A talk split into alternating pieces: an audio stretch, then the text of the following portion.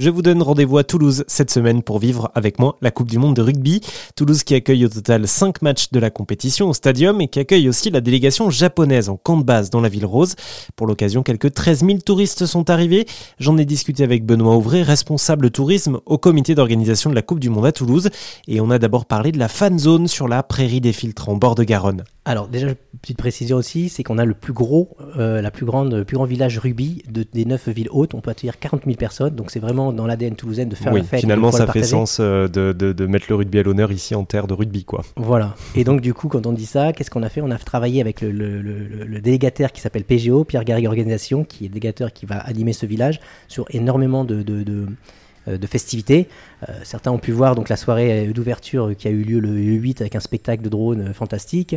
Euh, il y a également des prestataires qui vont venir, qui vont s'enchaîner et qui vont pouvoir commenter les matchs en direct avec le public. Donc ce sont des anciens joueurs du Stade Toulousain, des grandes stars, par exemple Noves, Poitrenaud également, qui viennent et qui commentent en avant-match et qui partagent leurs commentaires et leurs briefs. donc c'est assez intéressant.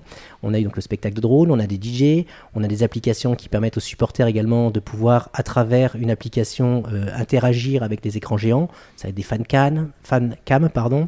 Ça va être également tout ce qui va être euh, des quiz, des blind tests, etc. etc. Donc c'est une zone qui, sera, qui est très animée euh, avec énormément aussi de, partenaires qui proposeront des jeux à l'intérieur de ce village, plus des animations, jeux gonflables à destination de tous les publics et même les publics empêchés qui ne sont pas oubliés bien évidemment avec une, zone complètement inclusive, des, des, des gilets vibrants exprès pour voir, pouvoir vivre pleinement le match, on a également des rampes d'accès, on a des zones aussi pour les publics autistes où ils peuvent se réfugier en cas de, de, de, de, surmenage. Surmenage, effectivement, tout à fait. Donc voilà, tout ça en fait que c'est une zone qui est pour tous les Toulousains et tous les supporters qui viendront nous rejoindre dans la capitale du rugby. J'aimerais bien qu'on parle de, la venue donc, de ces supporters euh, japonais euh, dans la ville de Toulouse. Donc le, le Japon, euh, délégation accueillie par Toulouse, j'imagine ça a été décidé arbitrairement ou du moins par, par tirage au sort ou pas? Pas du tout. Non, non. Ah, c'est un vrai choix. On y travaille depuis très très très longtemps. Donc le Stade Toulousain déjà a noué des partenariats déjà qui datent de 2019, puisque à l'occasion de la précédente Coupe du Monde du rugby qui avait lieu au Japon,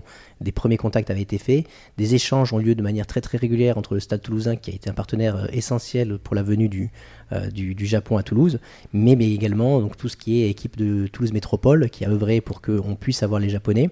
Donc il y a un vrai lien existant hein, entre euh, Toulouse et le Japon. Tout à fait, oui, les passerelles ont été faites depuis, depuis quelques temps.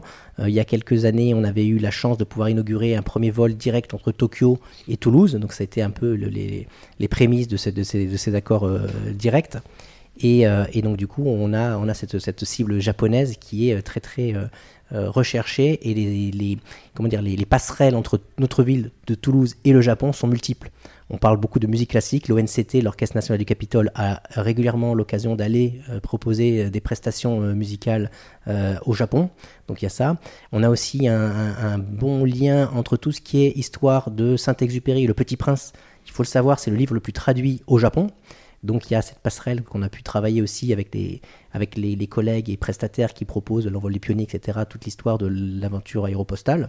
Donc on avait quelques liens, si vous voulez, tout ce qui est gastronomie aussi, c'est important. L'œnologie, donc on a des produits, on n'a pas à rougir à Toulouse, on a de la gastronomie qui est réputée, on a des, vignobles à une portée d'arbalète de, Toulouse, au nord de Toulouse, le fronton, etc., le Gaillac pas très très loin. Donc tout ça faisait qu'on cochait des cases qui, euh, qui sont autant d'atouts pour faire venir des touristes, des touristes euh, japonais. Et on suivra la compétition sur rzn.fr.